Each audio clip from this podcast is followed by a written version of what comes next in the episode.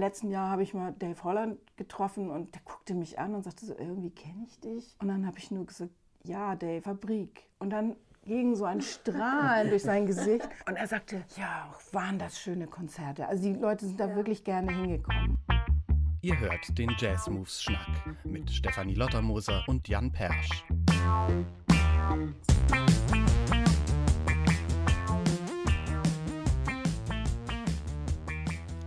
Moin Steffi. Moin Jan. Wir sitzen wieder in der Hamburger Neustadt, schauen hinaus in den blauen Hamburger Himmel und haben einen Gast, eine Gästin, wenn man gendern würde, Mücke Quinkert. Hallo Mücke. Hallo. Ich freue mich sehr, hier zu sein. Freuen uns, dass du da bist. Wir erzählen gleich ganz viel zu dir. Dich kennen Leute, die auf Jazzkonzerte gehen, meistens nicht, aber alle, die auf der Bühne stehen in Hamburg, kennen dich fast immer schon. Du hast sehr viel gemacht in den letzten Jahren ja, 40 Jahren würde ich sagen, sagen wir gleich mehr dazu. Ich frage mich erstmal, wie würdest du dich bezeichnen? Gibt es einen, einen, einen Ausdruck für die Arbeit, die du machst? Kann man das auf ein Wort verkürzen? Ich sage oft, ich bin ein Fossil der alternativen Szene. ähm, wobei, also Fossil irgendwie durchaus was für mich sehr Lebendiges ist und auch sehr Bewegliches. Äh, aber ich bin einfach, mich mein Leben ist geprägt von der Arbeit für die alternative Szene. Und mich hat, das ist auch das Einzige, was mich wirklich immer interessiert hat. Der, sag ich mal, so gestandene Kulturbetrieb hat mich nie interessiert. Der gestandene, die großen Bühnen. Ja, oder die großen Agenturen oder ja. also so das, der, also kommerzielle Kultur hat mich nicht so interessiert und die gestandenen Bühnen auch nicht, weil das waren mir immer alles zu sehr Behörden. Ja. Ich finde auch Fossil wird, wird dem gar nicht gerecht. Was noch, als ich hierher gekommen bin, hat, glaube ich, einer der ersten, mit dem ich Kontakt hatte, war Ingolf Burkhardt und der hat sofort gesagt, ah, du musst gleich Mücke sagen, dass du da bist. Und nach Hamburg kommt als erstes, bevor man noch zur Behörde geht, geht man zu Mücke. So viele haben mir das gesagt wir müssen nicht Mücke vorstellen, so, weil die weiß hier alles, was passiert und so. Und das ist, ich kenne nicht viele Städte in Deutschland, in denen es so eine Instanz oder Institution oder Person gibt, die so viel vereint, was im Jazz passiert. Und das ist so schön und das ist so schön für eine Stadt. Und ich finde, das macht auch ein bisschen so die Jazzszene in Hamburg auch irgendwie einzigartig. Man muss dazu sagen, Mücke hat das Jazzbüro Hamburg als Geschäftsführerin geleitet. Bis gestern. Wir zeichnen am 1. Oktober auf. Und am 30. September ist Mücke offiziell ausgeschieden. Genau. Ich schreibe gerade Farewell-Mails. Ich bin noch nicht durch, aber ich gehe heute, den Tag heute, sonst habe ich mir dafür freigehalten, Farewell-Mails. Ich wollte gerade sagen, du schreibst schon deine Memoiren. Das wäre Nein, bitte nein. Wir hören uns an, was wir zu dir recherchiert haben.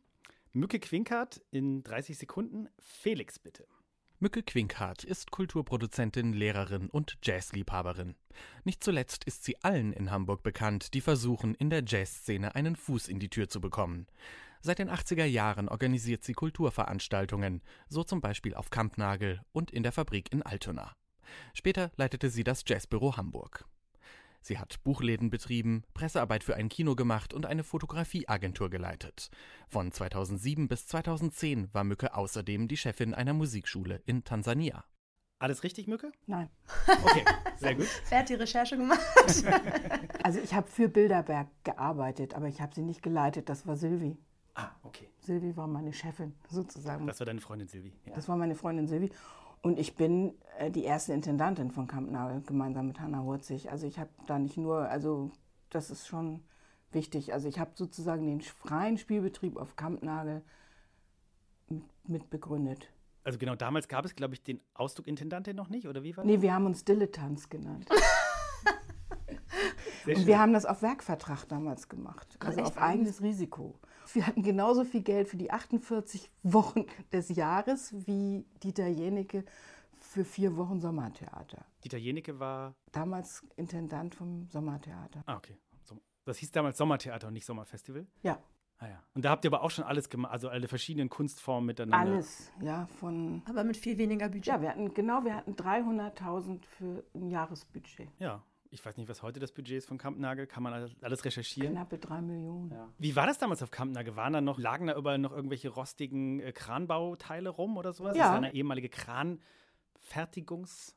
Genau, wenn du durch den Hafen fährst, siehst du noch Kräne, auf denen Kampnagel steht. Und einer der Prototypen steht ja auch immer noch auf dem Gelände. Und also das war die Maschinenfabrik N&K, die Willy Bredel beschrieben hat in seinen Romanen in den 20er Jahren.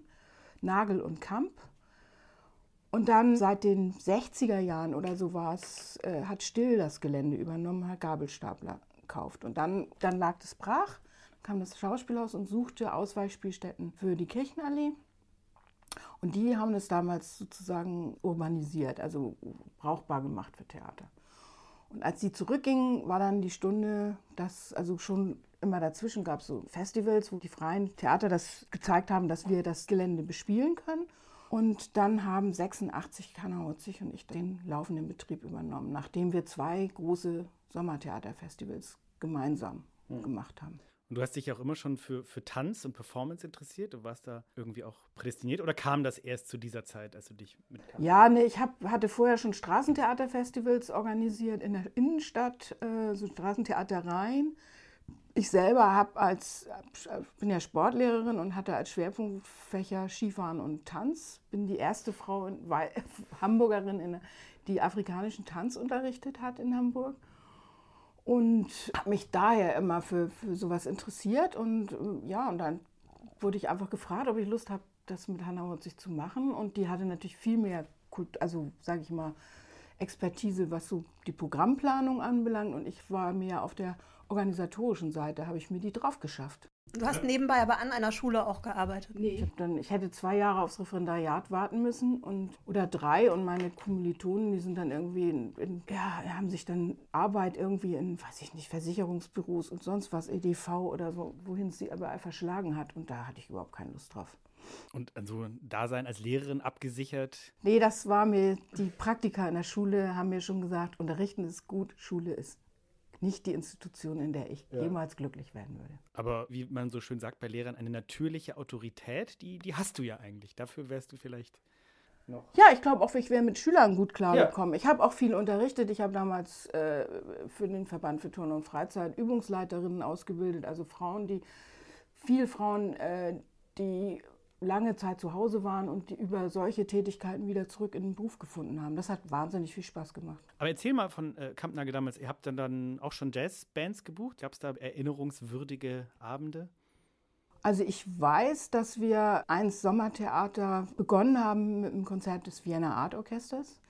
Wir haben damals schon auch legendäre Abende mit der Big Band gehabt, auch mit Jandl noch Big selbst, Band, ja? der NDR Big Band, genau.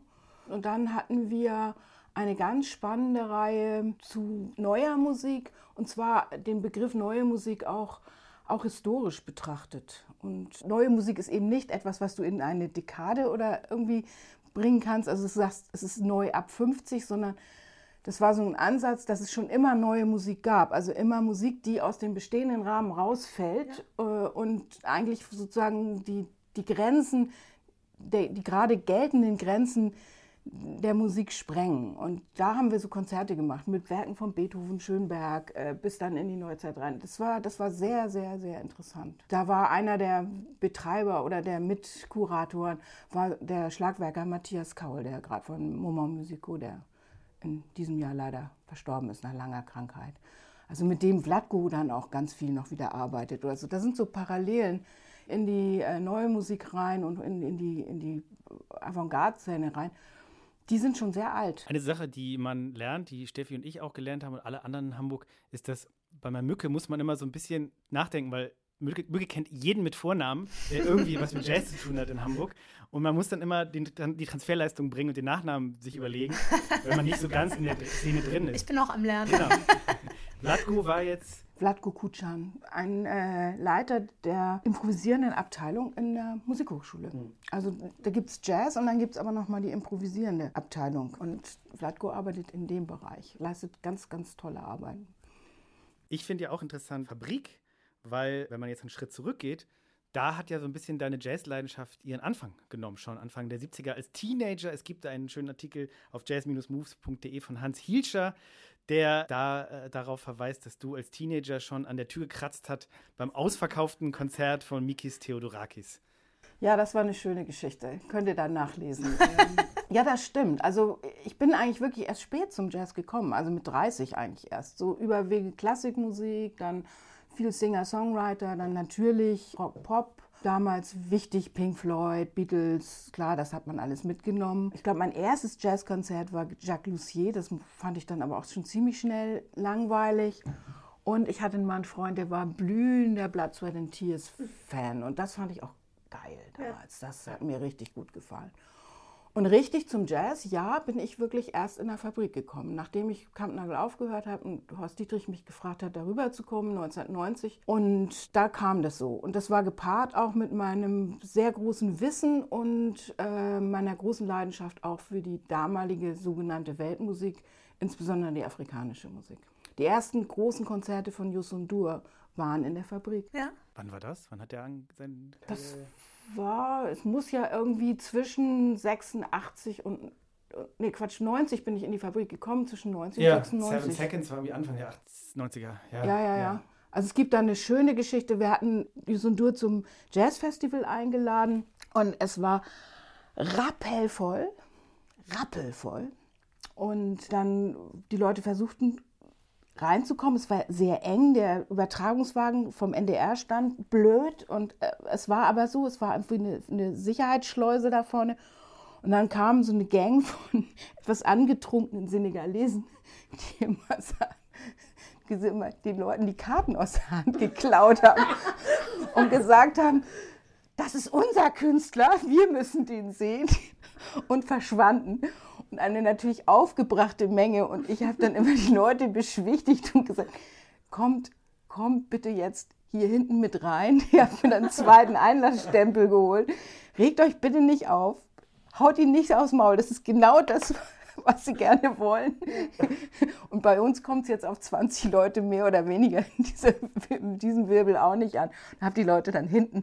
Es haben alle Platz gefunden. Es haben dann alle Platz gefunden. Ja. Aber es war, das war echt eine prekäre Situation, aber ich glaube, das war die einzige deeskalierende Lösung damals. Also ich weiß allerdings auch von Freunden, die nach Hause gegangen ist, witzigerweise war das ein senegalesisch-deutsches Ehepaar, den haben sie auch die Karten geklaut und die sind dann ganz frustriert von dann gezogen. Das habe ich ja noch nie gehört. Lange vor personalisierten Tickets und so weiter. Das ja, stimmt. ja, ja, das, das stimmt. Da wurde auch noch geraucht. Ja, und was mich ja immer so, äh, was ich nach wie vor fasziniert in der Fabrik, wenn es wirklich ausverkauft ist, hat man ja leider so lange auch jetzt nicht mehr gesehen, aber dass halt die, dass das Publikum rund um die Band über der Band angeordnet ist, das stelle ich mir auch ein bisschen gruselig vor. Ich denke immer, wenn da einer eine Bierflasche fallen lässt. Aber es ist so schön. Ich finde ja wirklich, die Fabrik ist einer der allerschönsten Clubs in Hamburg, die ja. ich kenne. Ich war bis jetzt erst zweimal da, um mir Konzerte anzuhören, aber es ist also auch gerade diese Galerie obenrum ich kann das nur bestätigen. Also wenn das so richtig voll war, aber auch, also ab 200 Personen hat es funktioniert. Davor war es oft ein bisschen trist, aber auch selbst da konntest du mit Kerzen oder mit irgendwas ja. irgendwie eine gute Atmosphäre schaffen. Es ist auch tatsächlich so, irgendwie im letzten Jahr habe ich mal Dave Holland getroffen und der guckte mich an und sagte so, irgendwie kenne ich dich. Und dann habe ich nur gesagt, ja, Dave, Fabrik. Und dann ging so ein Strahlen durch sein Gesicht und er sagte, ja, waren das schöne Konzerte. Also die Leute sind da ja. wirklich gerne hingekommen. Und ja. Anwar Brahem, weiß ich noch, hatten wir auf den Hamburger Jazztagen und ihm war das sehr suspekt, ob das leise genug mhm. ist, weil es eben natürlich die Ud wahnsinnig äh, filigran ist und auch abzunehmen ist und es eben auch ein Mitschnitt war und so. Und da bin ich wirklich auf die Bühne gegangen und habe die Leuten gesagt, Leute, dem Künstler ist ganz mulmig und bitte passt auf eure Gläser auf, passt auf eure Flaschen auf. Mhm. Es standen Ordner neben den Zigarettenautomaten. Es standen Ordner an den Klotüren. Ja, wir haben die Lüftung im, in der Bar abgestellt, die Kühlung und so. Und dann war es wirklich, du konntest echt eine Stecknadel fallen ja. hören und äh, er war dann total glücklich. Also Schön. mit dem mit dem Konzert und, und dem, nachher auch der Aufnahme. Ja, das ist ja eigentlich auch generell das, was viele Künstlerinnen sagen über ihr Auftritt in Hamburg, dass das Publikum eigentlich doch sehr aufmerksam ist. Natürlich ist es, dauert es manchmal ein bisschen, um sie aufzuwärmen. Ist ja auch ein Dauerthema so im Norden, aber eigentlich diese, diese Konzentriertheit, die ist schon, ich habe da auch äh, John McLaughlin, glaube ich, gesehen, da gab es auch, glaube ich, Schilder, Rauchen verboten, das war auch noch so, muss dann Anfang ja. der Nullerjahre gewesen sein. Ja. ja. Ich habe ein altes Interview mit dir gefunden, ich glaube auch in der Taz. Habt ihr das miteinander gemacht? Weiß ich gar nicht.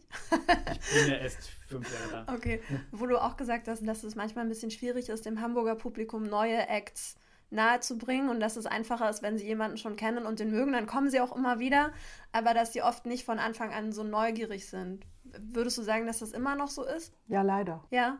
Ja, leider. Also dadurch, dass ich die Szene jetzt so aufgesplittet habe, was ich ja unheimlich gut finde, ja. dass es so viele Orte gibt, dass, äh, dass es nicht alles nur, also nur an einem Ort sich verortet, wird das vielleicht auch ein bisschen besser. Also zum Beispiel, ich glaube, ich habe immer schon daran geglaubt, dass man über bestimmte Reihen und über ein, ein wirklich sorgsames Programmieren, also eine sorgsame Auswahl, durchaus auch Neues vorstellen kann und dadurch auch ein, ein, ein Vertrauen einfach aufbaut, ja. dass man das mal wagen kann. Also ja. wir hatten dann mal in der Fabrik zum Beispiel ein Format, das haben wir Laut und Luise genannt, wo wirklich so Grenzgänger wie Pascal Kummelat oder, oder solche Leute irgendwie äh, präsentiert haben.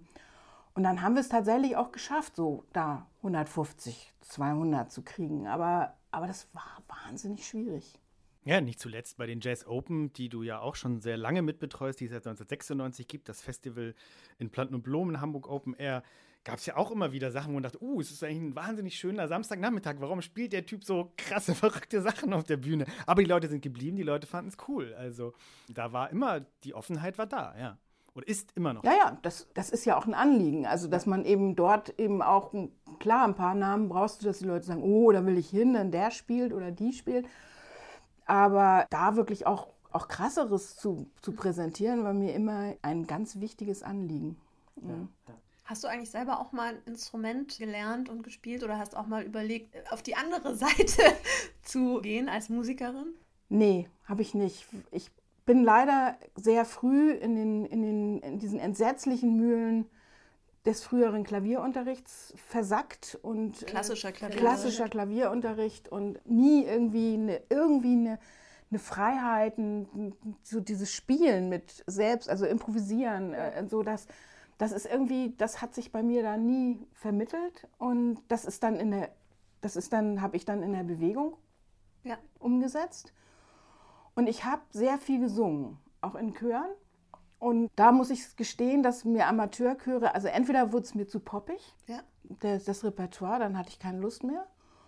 Oder das Verhalten meiner Mitstreiterinnen auf der Bühne ist mir einfach auf die Nerven gegangen. Dann, ah, Mutti mal eben zuwinken, da kann ich in, in Grund und Boden versinken. Also dafür habe ich natürlich zu viel mit professionellen Künstlerinnen zu tun und das, das, das schaffe ich nicht. Da stehe ich, da, da dann, dann möchte ich dann sofort auf der Bühne mich wegbeamen. Und es war Grund für mehrere Chöre, die, die zu verlassen. Also das war, tut mir leid, aber. ne? Und wenn dann irgendwie so ein, der, Chor, der Chorleiter sagte, jetzt kommt Antje, unsere Antje, die singt jetzt das Solo. Und es war eine super, Antje Müther war eine fantastische Soulsängerin und, äh, und Musiklehrerin. Und äh, da habe ich gedacht, nee, das geht nicht. Ja, das geht einfach nicht. Ja, vielleicht professionalisiert sich sowas ja heutzutage alles. Dank Instagram und TikTok sind alle Kids heute schon leinwandtauglich. Als Teenager können sie schon präsentieren und sich vermarkten, man weiß es nicht. Aber das war so, das hat mich wirklich geprägt. Also da, nee. Und ähm, ich habe einfach viel gehört. Also ich, und ich höre immer noch gerne und ganz unterschiedliche Sachen. Das ist auch was, was ich mir aufgeschrieben habe. So, du bist einfach das hat sich vom Teenager-Sein bis heute durchgezogen. Du bist einfach richtiger Jazz-Fan. Und das merkt man ja auch, wenn man dir zuhört, wenn du von Konzerten sprichst. Und dieses, diese Jazz-Leidenschaft, die lässt einen dann ja auch weitermachen, wenn man irgendwie Trouble hat und irgendwie gar nicht so viel Geld verdient, was weiß ich. Es gibt ja viele Sachen, die man kennt als, als, als Produzentin, als, als, vor allen Dingen in, in Locations wie Kampnagel und so, die, die so unprofessionell waren in den 80ern. Ja, sie waren gar nicht unprofessionell, nee? gar nicht. Also es, wir haben zwar alles gemacht, also vom, wirklich vom, wenn es nötig war, auch mal eben schnell die Klos geputzt, wenn sie dreckig waren. Und, bevor, und wir haben äh, wirklich tagsüber das Büro gemacht, dann haben wir abends Tickets verkauft und, und gleichzeitig, und einer hat die, die Veranstaltung durchgeführt. Also wir waren wirklich, wir waren ein winzig kleines Team und äh, wir haben praktisch rund um die Uhr gearbeitet und hatten aber natürlich auch wahnsinnig viel Spaß. Und wir haben damals über 200 Veranstaltungen im Jahr gemacht und äh, die waren professionell durchgeführt. Also genau. ich wollte auch gar nicht dir da auf den Schlips treten. Nee, nee, nee, nee. aber so heute sozusagen unprofessionell, das ist damals. Ja, heute ist es einfach eine Riesenmaschinerie. Ja. Also man konnte das natürlich, das ist auch irgendwann musst du das auf eine mittelfristige Ebene schaffen ja. und musst du das vergrößern. Du kannst dich auch nicht 20 Jahre lang so auspowern. Das äh, schafft ja keiner, es ist auch nicht anzustreben. Ja. Aber ähm, es war erstaunlich stringent damals organisiert. Natürlich dadurch auch sehr effektiv. Ist es eigentlich, wie, ich, Kampnagel hat ja auch eine gewisse Tradition. Ich weiß nicht, musstet ihr in den 80ern wirklich noch Wie gesagt, also genau, die, wir haben über die Kräne gesprochen, aber äh, musstet ihr noch so Hallen freiräumen? Musstet ihr noch so, habt ihr Bühnen erst ermöglicht oder gab es die Infrastruktur schon? Im Groben gab es die Infrastruktur schon, aber natürlich nicht so zentralisiert. Also jede Halle hatte ihr eigenes Foyer. Äh, das war natürlich auch ganz charmant. Wir hatten ja auch eine Gemeinschaftsnutzung mit Neumeier, hat in der K6 damals Ah, Neumeier, der große Ballett. Seine Ballettaufführungen gemacht. Nein, was, also was wirklich eine Herausforderung war, war damals das Gelände. Das war ja ein riesengroßer Park, eine lehmige Kuhle. Also da standen Pfützen und dann in der Ecke hat äh, Muck Derksen auch seine Lehmbauten, Workshops jedes Jahr gemacht. Und wir haben Kinderprojekte gemacht. Äh, das war wirklich ein riesengroßer Abenteuerspielplatz. Ja. Es gab diese ganze Bebauung ja nicht. Also die Hallen wirkten auch in diesem Stadtteil einfach damals riesengroß und heute siehst du sie gar nicht mehr. Kammnagel war immer sehr äh, politisch auch schon früher, oder? Ja, das Schauspielhaus war schon sehr politisch in der Zeit, also zum Teil auch kollektive Intendanz und, und, und solche Geschichten. Und also man hat sich da sehr, man war da sehr, sehr bewusst und dann gab es eine Zeit, gab es auch in den Hallen die Ausstellung zur Arbeiterbewegung in Hamburg. Und da aus, diesen, aus dieser Ausstellung hat sich dann das Museum für Arbeit gegründet. Wusste ich auch nicht. Sollen wir mal noch ein bisschen weiter zurückgehen? Weil ich habe ganz viele Fotos gefunden, wo man sieht, dass du natürlich auch schon viel Zeit in Afrika verbracht hast. In Tansania warst du ja, glaube ich. Mhm. Und ich glaube, da wüssten, oder ich wüsste auch gern, was es damit auf sich hat, so wie es da, weil du hast ja eine Weile auch dort gelebt. Und wie, wie kam das dann und wie lange warst du da? Ich muss kurz ausholen. Meine, meine Großeltern haben in Tansania gelebt, von 1925 bis 1935. Meine Mutter ist im, in einem Wäschekorb dahin gekommen, aufs Schiff getragen und dann hat sie ihre, die ersten zehn Jahre ihres Lebens dort verbracht. Ab fünf Jahren in einem Kindergarteninternat. Moment, ganz kurz, sie ist eingeschmuggelt worden? In den Nein, nein, nicht, im, ne, nicht eingeschmuggelt. Die lag im Wäschehund über ein Vierteljahr Ach, das war alt. der, das Transport. War das Transportmittel. Man ging so aufs Schiff. Ach so, okay. Man ging Wahnsinn. aufs Schiff. Von Und Hamburg nach von Dar es Hamburg- Salaam. Ja, äh, na, von, von Genua. Ah, okay. 1925. 1925. Ja. Und so, und dann kam im Zweiten Weltkrieg, sind meine, El meine Großeltern zurückgekommen, ihre Kinder damals schon in Deutschland, äh, also ab 35 waren mein Onkel, meine, äh, meine Mutter hier in Deutschland im Internat, ihre Eltern waren weiter in Afrika.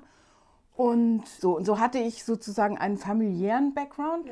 Bin auch meine Großmutter hat dann äh, mit uns gelebt in, in Hamburg. Und da, das war natürlich irgendwie so, es hatte so zwei Schneide. Also ein- einmal war es mir immer etwas, was immer tolle, spannende Geschichten von ihr zu hören. Äh, Das andere war dann, je älter ich wurde, auch irgendwie so uh, koloniale Vergangenheit. So, das fand ich dann auch etwas despektierlich und hatte ich schon, mal, schon meine Schwierigkeiten mit und habe mir dann meinen ganz eigenen Weg gesucht, weil es war irgendwie, hat mich immer gelockt und das war dann die Musik und der Tanz. Ja, die afrikanische Musik und der Tanz und das hat mich so begeistert und ich habe dann Mitte der 80er angefangen, den Kontinent zu bereisen, also vor allem Ostafrika. Und da kam mir ein Kollege aus, äh, da war ich auch schon in Kampnagel, und da kam dann Christoph Borkowski von Piranha auf mich zu und sagte, du fährst nach Tansania und du fährst vor allem nach Zanzibar. Ich habe da einen Kontakt zur ehemaligen Mitarbeiterin der Deutschen Welle und wir sollen da eine Consultancy machen, wie man mit Musik, Kultur, Tourismus ankurbeln kann. Und dann bin ich nach Sansibar gefahren und stand dann bei Mariam Hamdan im Büro und habe gesagt, hier ist ein Brief von Christoph und ihr habt darüber geredet und so. Und dann hat sie gesagt, ja.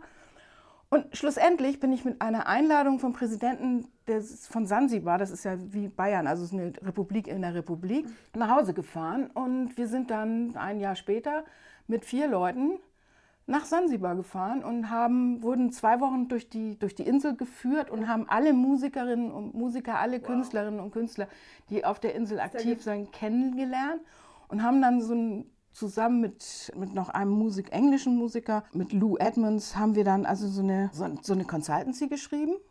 Und dann habe ich die auch immer weiter betreut. Wir haben die dann hingeschickt und dann bin ich nächst, habe ich meinen nächsten Urlaub wieder da gemacht und habe dann gesagt, ich will jetzt mit euch drüber reden, habe dann festgestellt, dass keiner Mensch hatte die gelesen. Und dann habe ich sie gezwungen, das Ding zu lesen und mit mir zu diskutieren. Und im Endeffekt war ein erstes Festival 1994, ein Musikfestival, was dort stattgefunden hat. Und ich habe hier in Hamburg Gelder aufgetrieben und bin dann beim, bei der damaligen Kultursenatorin und beim damaligen Bürgermeister, das war Herr Foscherau und Frau, Frau Weiß, die Kultursenatorin. Und dann hat jeder, haben sie sich gegenseitig ausgespielt. Ja, wenn, wenn Christina 10.000 gibt, hat der Foscherau dann gesagt, dann gebe ich auch 10.000 drauf.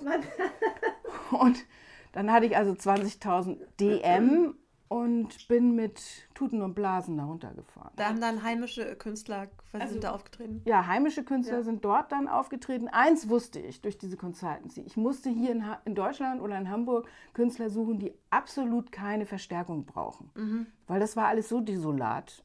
Äh, ja. Das war so desolat mhm. damals. Das ging gar nicht. Also ja. habe ich gedacht, Tuten und Blasen ist prädestiniert. Äh, wir hatten auch eine lange Geschichte miteinander. Und, Tuten und Blasen, äh, erzähl noch mal ganz kurz, wer das ist. Tuten und Blasen ist eins der linksradikalen Blasorchester, äh, die jetzt 50 werden, glaube ich. Ja. ja, so sind wir dann darüber gefahren und haben auf Sansibar musiziert. Mehrere Konzerte. Ging das über mehrere Jahre dann auch, das nee. Nee, das Festival hat sich so nicht weiterentwickelt. Daraus wurde dann das SIF, das Zanzibar International Film Festival, mit Musikprogramm. Ja. Ganz später dann Sauti Sabuzara Festival, was englischer Hand ist. Und diese Musikschule entstand 2007, nee Quatsch, 2002, die Dow Countries Music Academy als eine, als eine Stätte, wo traditionelle Musik unterrichtet wurde. Und die hat eine, ein amerikanischer Hotelier, der dort ansässig ist und der sehr viel für die traditionelle Kultur auf Sansibar gemacht hat. Ähm, der hat sie gegründet zusammen mit einer deutschen Musikerin und die wollte dann irgendwie Studiensemester in Ägypten einlegen und da kam ich dann ins Spiel. Ich habe mich gefragt, wie klingt Sansibar? Klingt das, vielleicht ist das etwas sehr abstrakte, sehr, aber wenn man so wie du das Land bereist, was hört man da? Was ist diese, was macht diese Musik und die Kultur aus? Sansibar ist ganz arabisch und es ist arabische Musik. Also es ist der sogenannte Tarab, der eigentlich aus, aus Ägypten kam und über den Sultan Bargash, das ist der Bruder von äh, Frau Salme, die Prinzessin von Sansibar, die hier in Hamburg gelebt hat, wurde diese Musik dort in, äh, eingeführt. Und dann gibt es die, sage ich mal, strenge arabische Version, die Tarab Orchester, das ist Streichersatz, Bratsche, Kontrabass, Akkordeon, Ud und Kanun. Und dann gibt es diese gleichen Songs in etwa in, in eher afrikanischer Tradition und dann nennt man das Kidumbak. Und das sind manchmal die gleichen Lieder, aber die werden dann einfach anders äh, orchestriert. Kidumbak wird gespielt mit einem Seifenkistenbass und viel Perkussion und auch Geige ja. und Gesang. Ja, das macht die Faszination klar dieser Musik aus, dass da die arabische Welt reinkommt, dann die ostafrikanische und andere ist die über Jahrhunderte alte Handelsrouten natürlich. Ja, und was entscheidend ist, also was natürlich auch wahnsinnig spannend ist, äh, die Frauen spielen, die Sängerinnen spielen da eine ganz wichtige Rolle. Also Siti Binti Saad, es gibt schon Plattenaufnahmen Ende des 19. Jahrhunderts von Siti Binti Saad, die sie in Indien gemacht hat.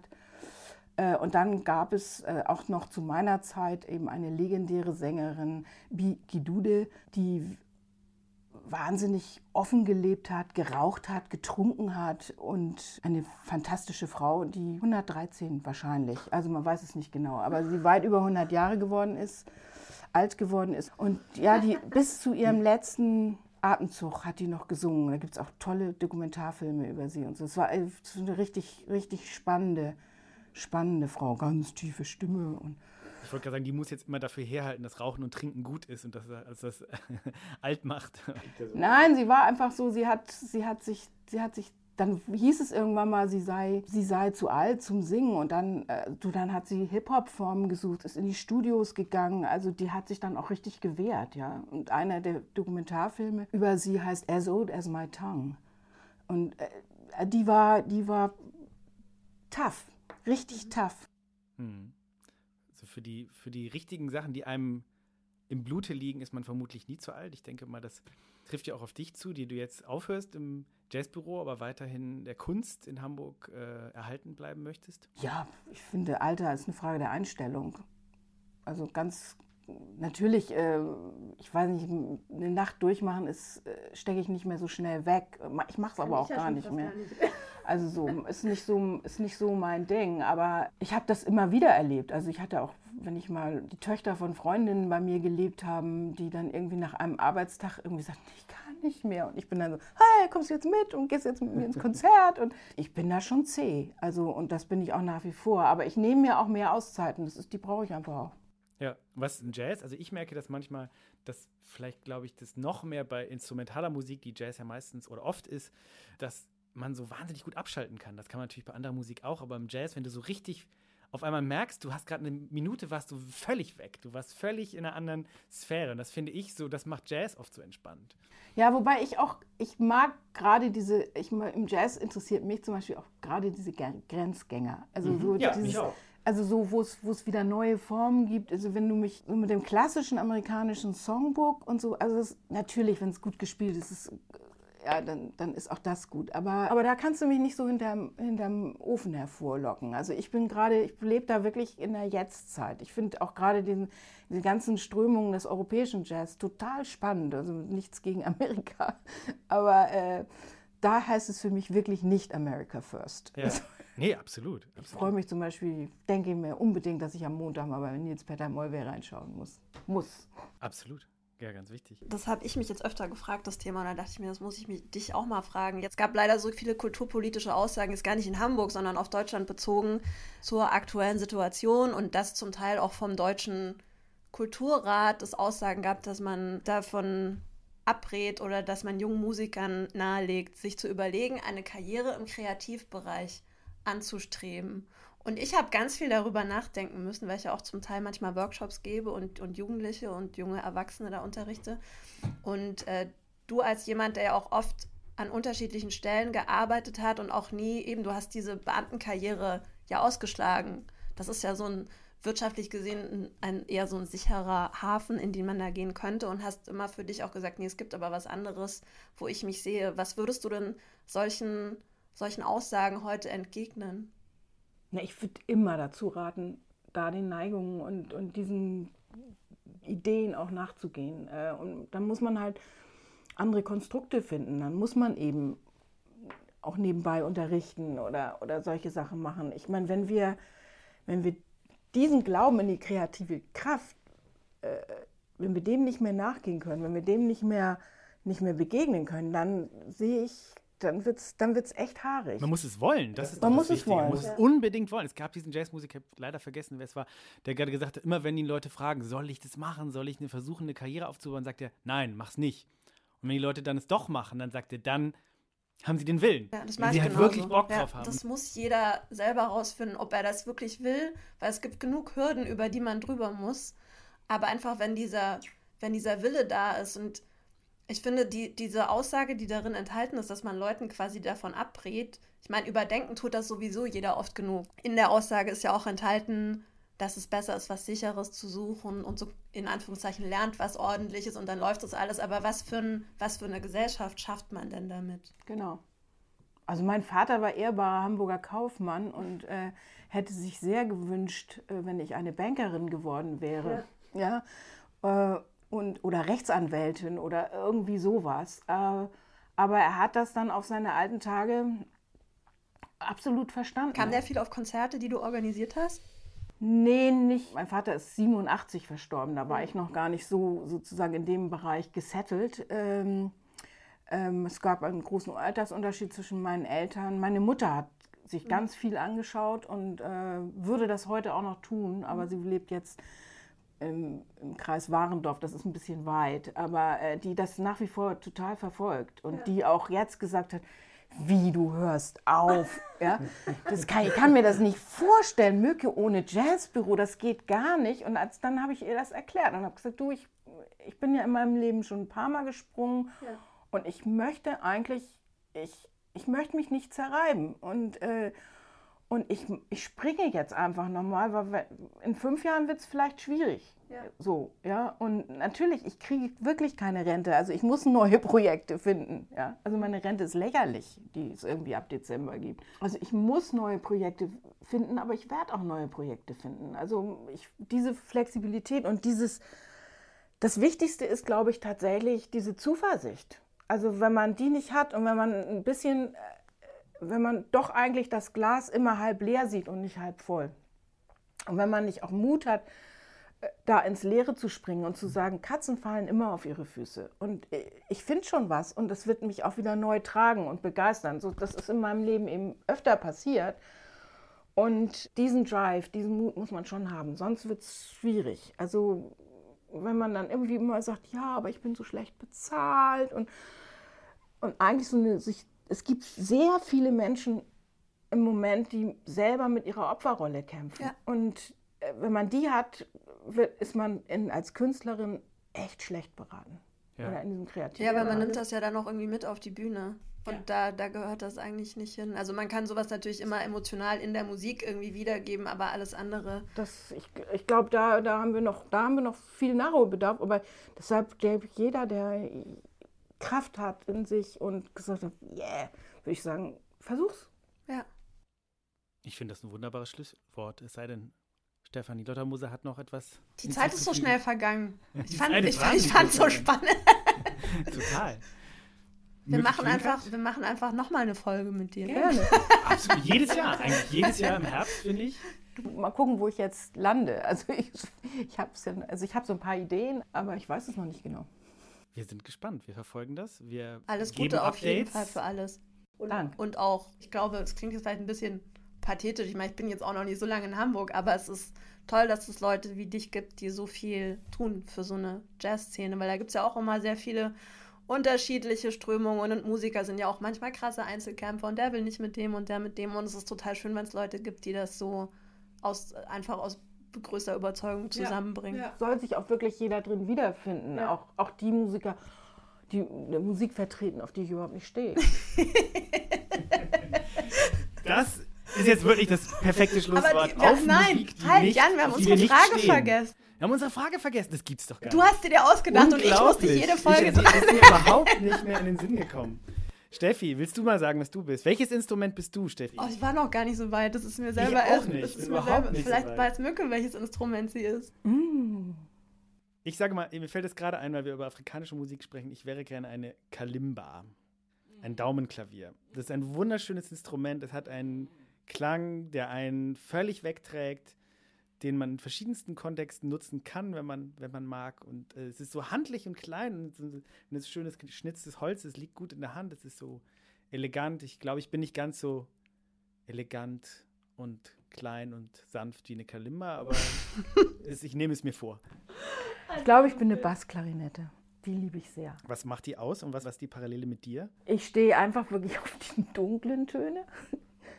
Und äh, ich finde, die ist so facettenreich. Und dann käme die Tuba. sehr deep, sehr tief beide. Ja, aber die Tuba, also beides hat so, hat so ein bisschen so eine, einen Rhythmus und es hat aber auch so viel Lyrik. Und das ähm, mag ich so. Das, du kannst damit sehr, ja, Rhythmus und Lyrik das verbinden. Ja, schön. Das ist schön. Inspiriert dadurch, ich wollte ja ursprünglich, bevor ich Saxophon gelernt habe, Posaune lernen. Das hat aber irgendwie niemand verstanden. Das, das war dann, glaube ich, für so ein 13-jähriges Mädchen irgendwie nicht die, nicht die nächste Wahl. Und ich habe dann auch zu schnell mich in das Saxophon verliebt, aber ich mag Posaune immer noch sehr gerne. Und deswegen nehme ich dann heute, glaube ich, einfach die Posaune in Erinnerung an mein 13-jähriges Ich. Das ist doch ein schönes Orchester irgendwie. Bass, Klarinette, Posaune und Kalimba. wir machen. Wir denken uns einen guten Namen aus. Mücke wird sicherlich auf Kisuaheli uns ein, einen schönen, eine schöne Wortkreation uns mitgeben. Genau. Ach, jetzt noch? Weiß ich nicht. Nö. Wie, wie ist dein Kisuaheli, die ostafrikanische? Mein Kisuaheli ist very basic. Also ich sage jetzt einfach Tutanana Badai. Auf bald. Das Auf ist bald. schön. Auf bald. Danke. Danke, Mücke. Tschüss. Tschüss. Tschüss.